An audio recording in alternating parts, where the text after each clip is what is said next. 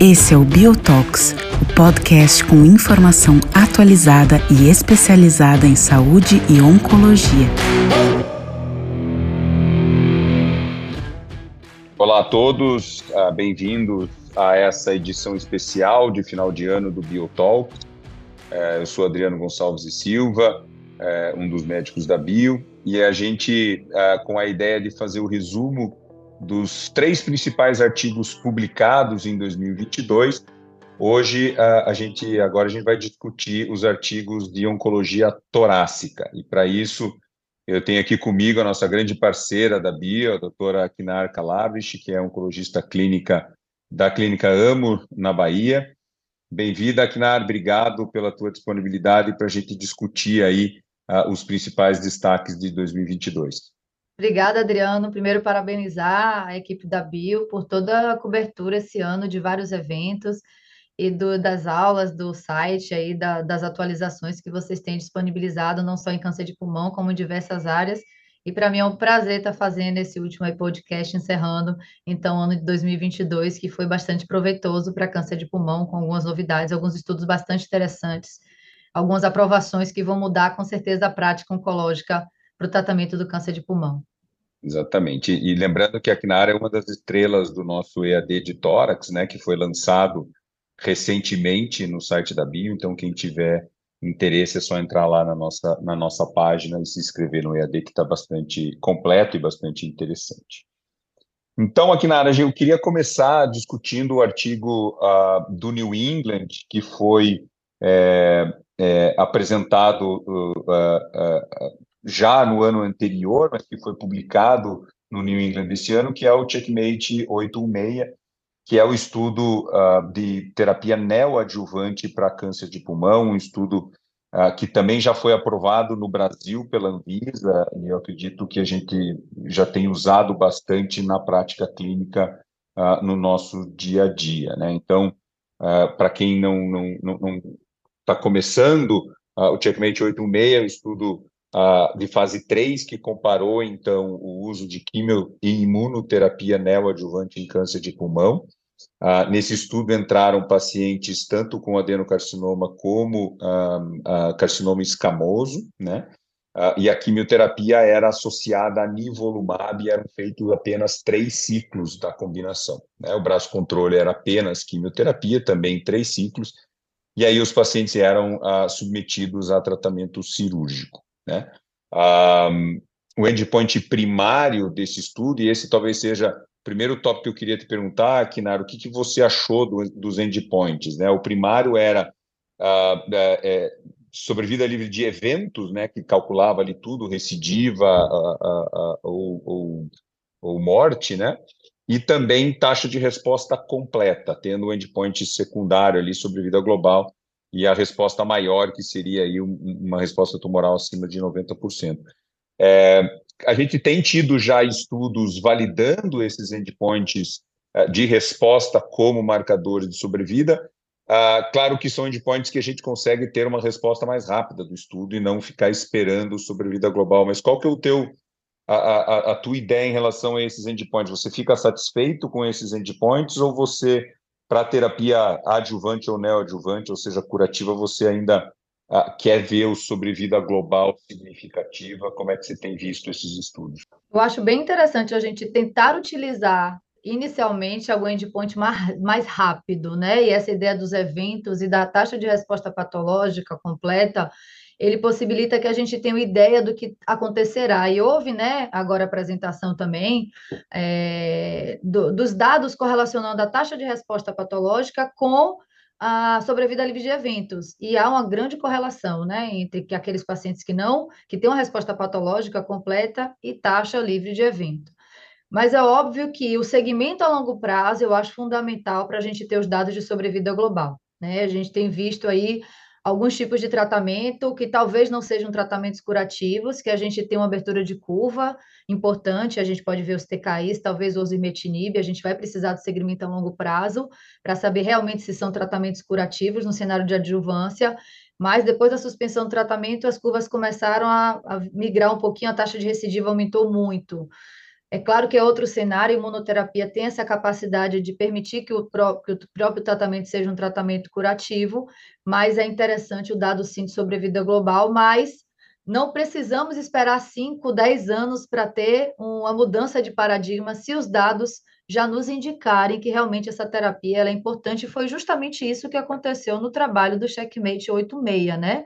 A taxa de resposta patológica completa, ela aumentou de forma significativa, né?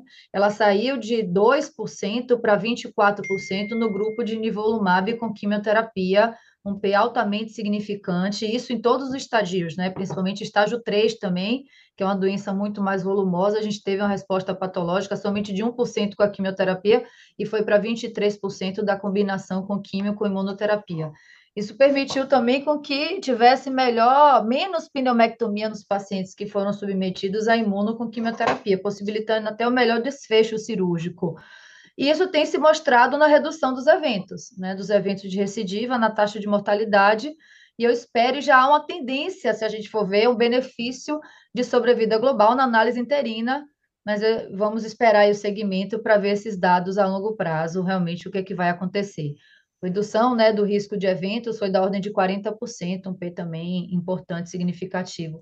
Então, é. eu acho que, que esse tratamento, né, não só ele permite, a neoadjuvância tem permitido né, incluir é, é, permitir com que esses pacientes tenham um tratamento de imunoterapia mais curto, inclusive, né? Um acesso talvez seja melhor.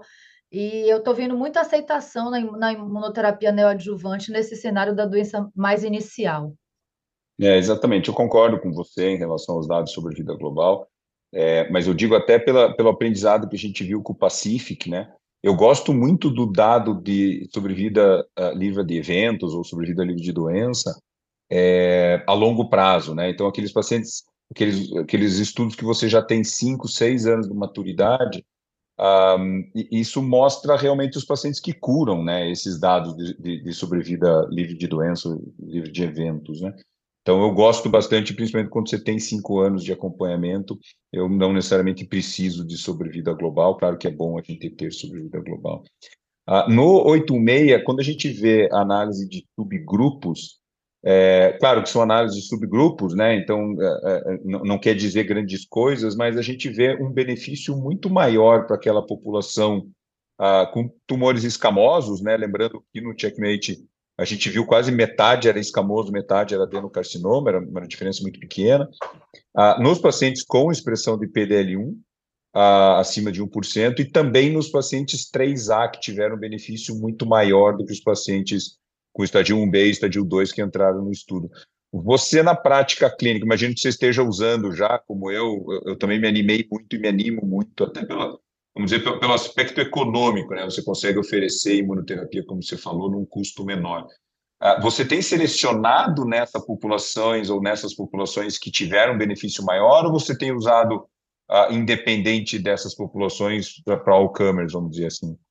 Uma coisa importante, Adriana, é fazer é, esses pacientes. Primeiro, eles têm que ser selecionados pela exclusão de EGFR e ALK, né? Que a gente não falou aí no começo, mas é, quando a gente vai desenhar uma estratégia terapêutica para um paciente de doença inicial, a gente precisa fazer a testagem dessa parte molecular, porque esses pacientes eles foram excluídos, né? Nesse estudo. É, e o PDL1, ele não exclui, né? Se ele for negativo, ele não vai excluir. O benefício ele foi menor, mas ele não vai excluir.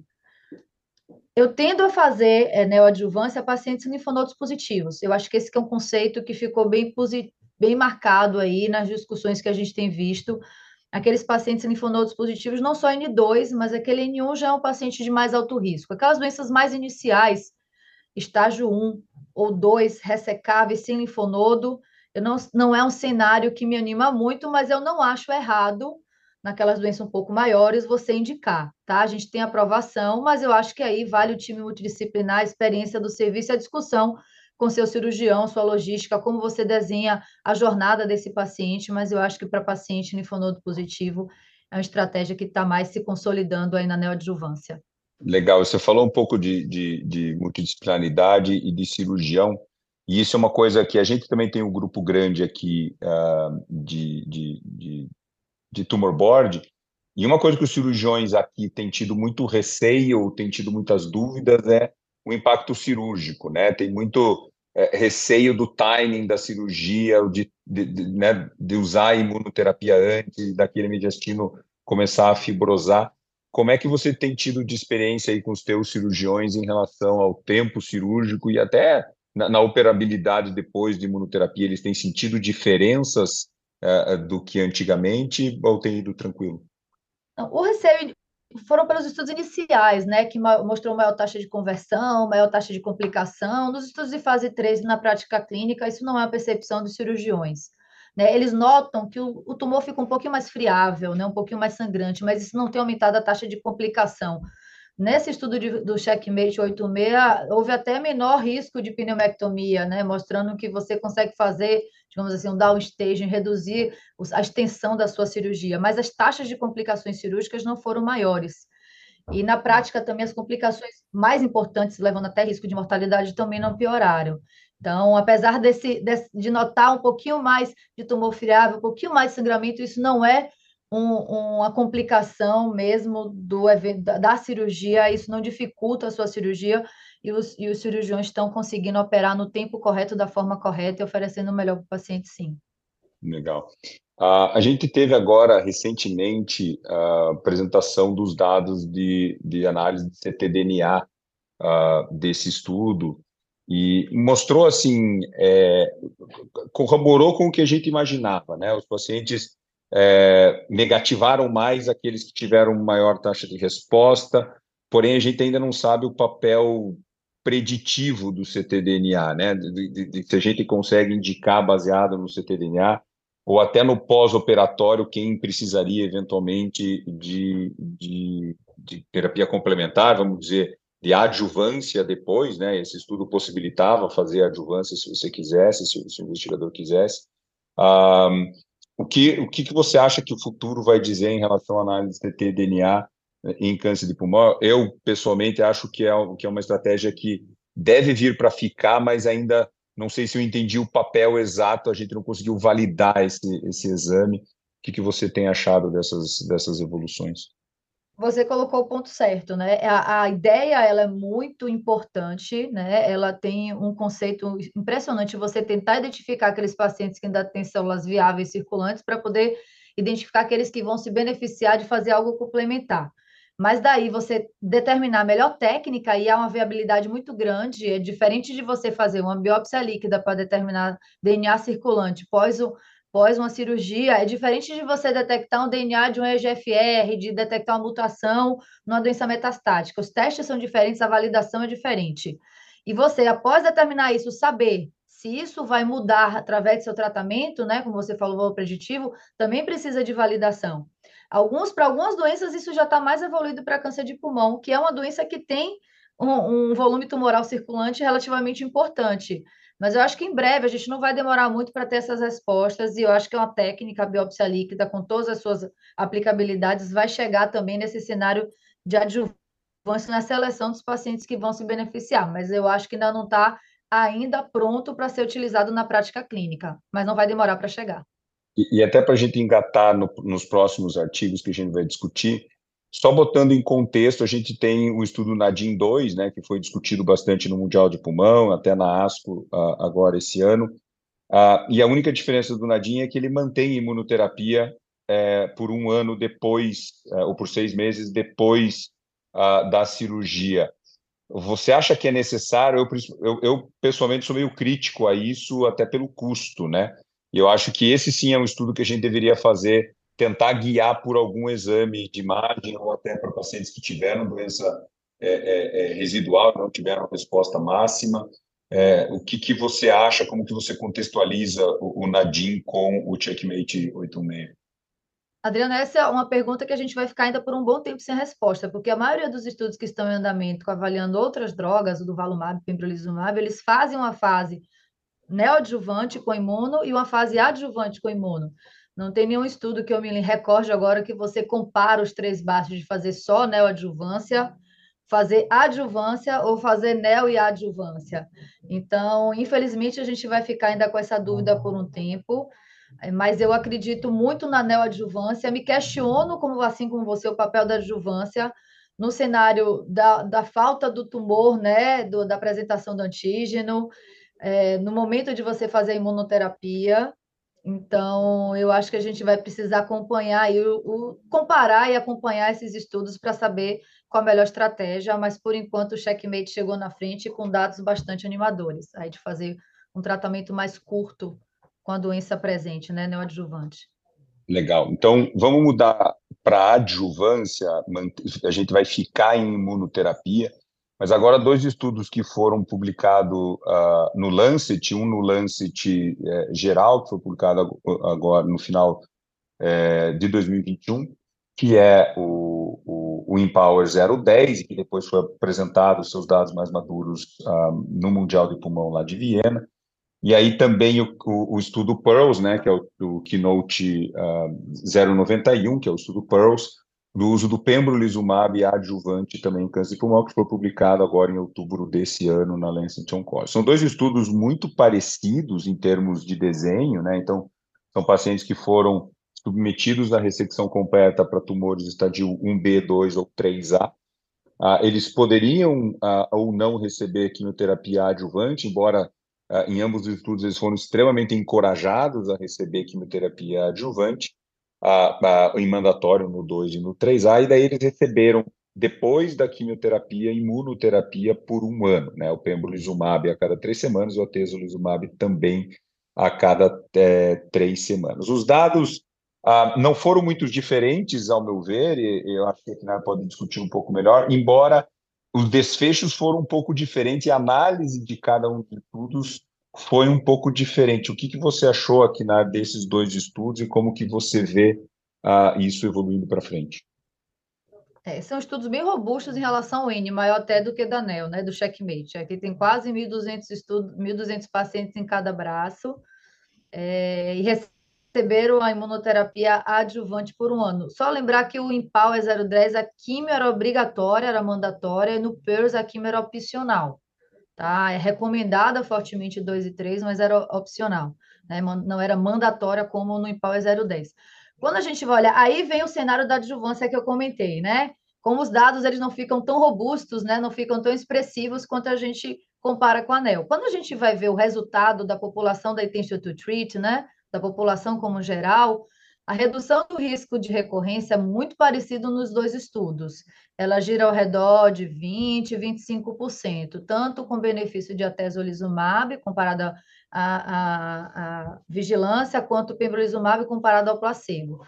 Né? Só que aí começa a, a fazer análise baseada na expressão de PDL1, que foi, né, no Empower 010, você teve uma análise, um, um desfecho uma análise hierarquizada do endpoint primário. Primeiro você tinha que fazer pela expressão de PDL1 positivo, estágio 2, 3A, depois você ia para todos, no estágio 2, 3A, independente da expressão de PDL1, depois você ah, englobava pacientes estágio 1B. E aí, o que, o que a gente observou na análise por expressão de PDL1, enquanto que no, no estudo da, do Empower 010, com a tesolizumab, você via claramente um benefício maior a partir do momento que você tinha a maior expressão de PDL1.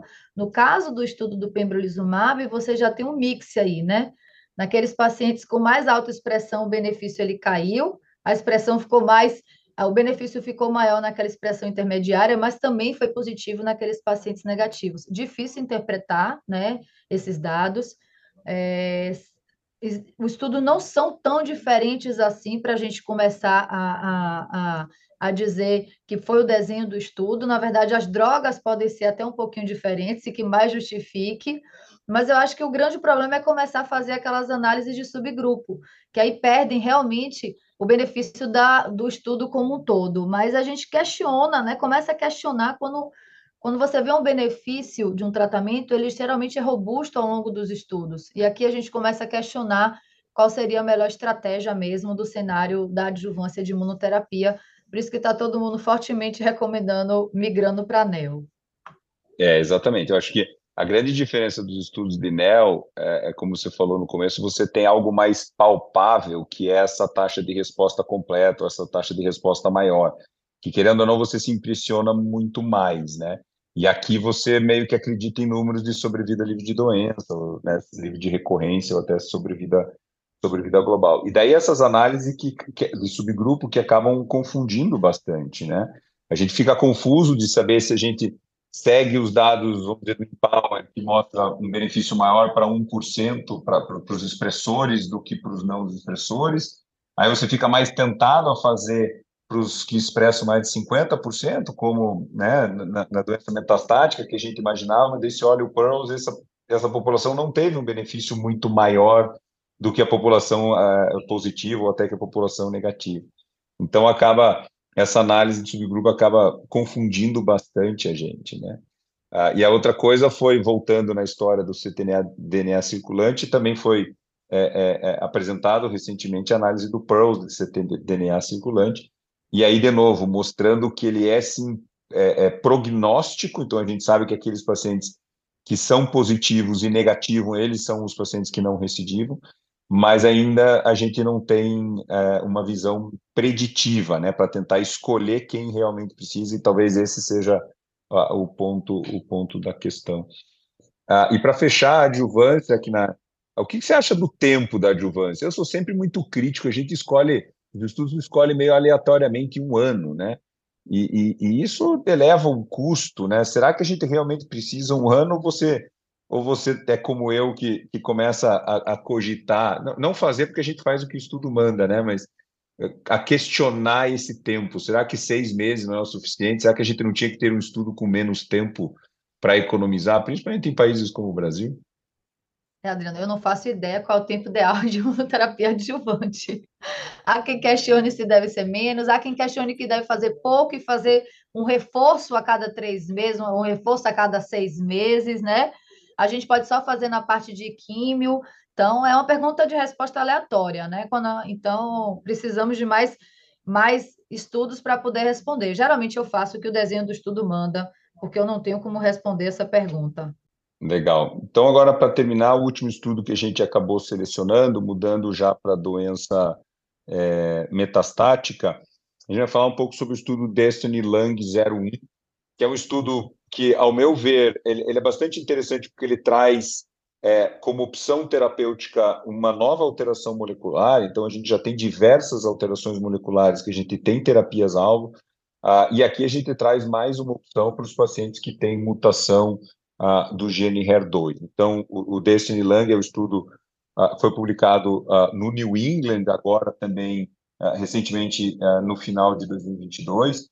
Ah, e é um estudo de fase 2, né? então um estudo um pouco mais preliminar, mas que usou o trastuzumab deruxtecan, que é o TDX, né? que é, aqui no Brasil ah, é o Enherto, ah, numa dose um pouco mais alta do que a gente vi, vê o que foi aprovado em câncer de mama, mas usando 6,4 miligramas é, por quilo de peso, ah, em pacientes que tinham mutação de HER2. Aqui talvez é a primeira pergunta, né? A, a, a, mutação é diferente de amplificação, que é diferente de hiperexpressão.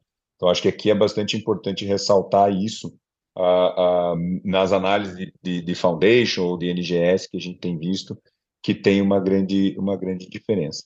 E aí esse estudo avaliou, então, pacientes que eram politratados, que já tinham recebido pelo menos um tratamento com platina em imunoterapia, a receber, então, esse tratamento até é, progressão. O que, que você achou dos resultados, Alquinar, ah, e qual que é a tua impressão dessa nova droga, dessa, desse novo alvo molecular?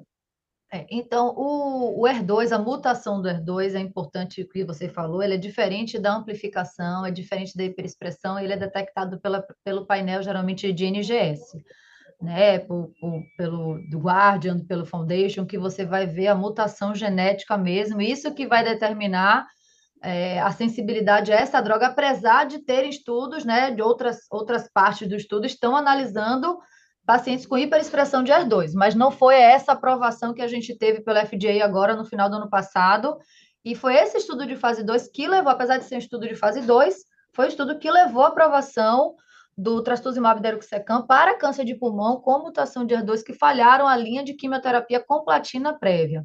Esse estudo ele é um estudo de fase 2 randomizado para avaliar duas, duas, duas doses, né? A dose de 6,4 miligramas por quilo tinha sido feita, tinha sido analisada no estudo de fase 1, mostrando a toxicidade, principalmente pulmonar, muito proibitiva. Então, nesse estudo, foi reduzida a dose para 5,4 e foi randomização 2 para 1, a maioria recebeu a dose 5,4 a cada três semanas. E o endpoint primário era avaliar a taxa de resposta. E na dose mais baixa, inclusive, a taxa de resposta foi maior até que na dose 6,4, ao redor de 28%, com a duração de resposta também ainda não atingida, mas que girou ao redor de seis, oito meses, um, um, um, dado bastante interessante. Esses pacientes, a maioria deles, eles acabam já sendo, como você falou, politratados, já com químio, alguns deles com imuno, e o medo maior é a doença intersticial pulmonar, e a dose menor reduziu em menos da metade, né? Enquanto a dose 6.4 teve incidência de 14% de eventos adversos pulmonares, a dose de 5,4 teve uma incidência de 5,9%. Então, reduziu bastante, deixou no, no nível mais confortável para a gente fazer né, essa medicação e se tornou né, indicação pelo FDA como novo padrão de tratamento para pacientes com mutação de HER2 em segunda ou mais linhas. Não é tratamento de primeira linha. Vamos ver se os estudos vão colocar ou vai ficar, por exemplo, com o sotorazib, que é um tratamento que é uma mutação de carraja 12C para a segunda linha, talvez alguns alvos eles não sejam tão bloqueadores assim para entrar em primeira linha, mas nesse caso, com certeza, essa medicação é uma droga bastante animadora nesse cenário de HER2 que a gente não tinha nada, e que são pacientes geralmente jovens, com doenças agressivas, e tomara que a gente tenha aprovação em breve aqui no Brasil para essa indicação. É isso que eu ia te perguntar, né? Como o FDA já aprovou, Uh, muito dificilmente a gente vai ter uh, um estudo comparando essa estratégia com o docetaxel, porque já está aprovado. Você vê é, o deruxtecan migrando para a primeira linha ou eventualmente combinando com imunoterapia é, para tentar potencializar uma resposta, porque, claro, a resposta ela é muito boa para a terceira linha, mas talvez não para a primeira linha, né? Você consegue ver combinações com o deruxtecan ou você acha que ele vai viver sozinho e vai, vai ficar nesse cenário uh, de segunda e terceira linha?